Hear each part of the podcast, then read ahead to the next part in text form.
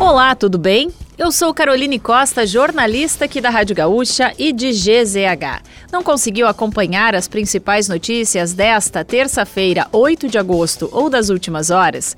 Não se preocupe, pois eu vou trazer aqui para você antes que o dia acabe, que é o nosso resumo diário de notícias do fim de tarde. Oferecimento correspondente gaúcha Serrana Solar, a minha escolha certa.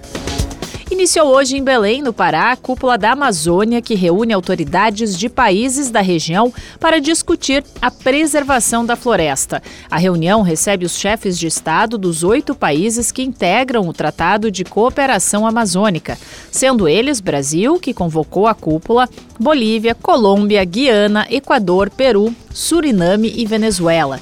A Guiana Francesa foi convidada para o evento, mas o presidente Emmanuel Macron não deve comparecer. Em discurso na abertura da cúpula, Lula afirmou que os líderes da organização do tratado devem discutir uma nova visão de desenvolvimento sustentável em um contexto de severo agravamento da crise climática. A Justiça considerou ilegal a paralisação dos agentes da Polícia Civil do Rio Grande do Sul, que seria iniciada hoje. Servidores reivindicavam que o governo do estado negociasse negociasse assuntos como reajuste salarial. A Procuradoria-Geral do Estado alegou que a interrupção das atividades afetaria os serviços oferecidos. A decisão judicial foi emitida ontem, levando os agentes a retornarem ao trabalho assim que receberem a notificação judicial. A paralisação havia interrompido operações policiais, circulação de viaturas, cumprimento de mandados e outros serviços.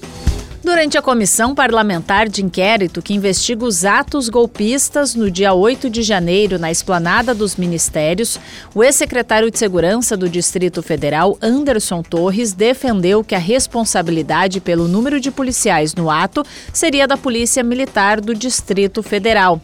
Ele argumentou que a Secretaria de Segurança era responsável pelo planejamento da operação e não a execução. Esta é a primeira vez que o ex-secretário fala em público sobre o papel dele à frente da Secretaria de Segurança do Distrito Federal quando ocorreu a invasão das sedes dos três poderes. A relatora da CPI, senadora Elisiane Gama, questionou a versão de Torres.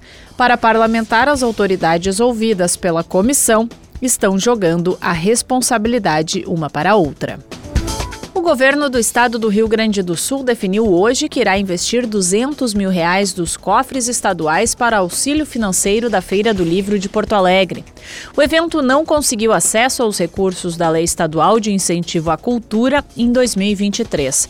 O dinheiro será destinado via Secretaria Estadual da Cultura para pagar a programação adulta e infantil da feira. O dinheiro tem como destino o pagamento dos cachês dos escritores convidados para o evento.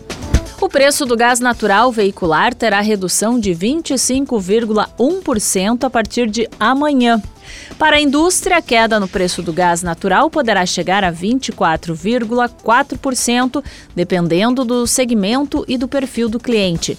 Para uso comercial, a redução máxima é de 18,1%.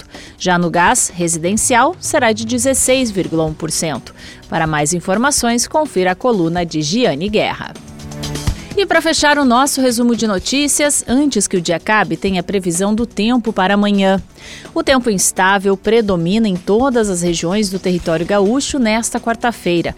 O céu deve ficar nublado e há possibilidade de pancadas de chuva na campanha, fronteira oeste, no sul, litoral sul, no noroeste e em parte da região central.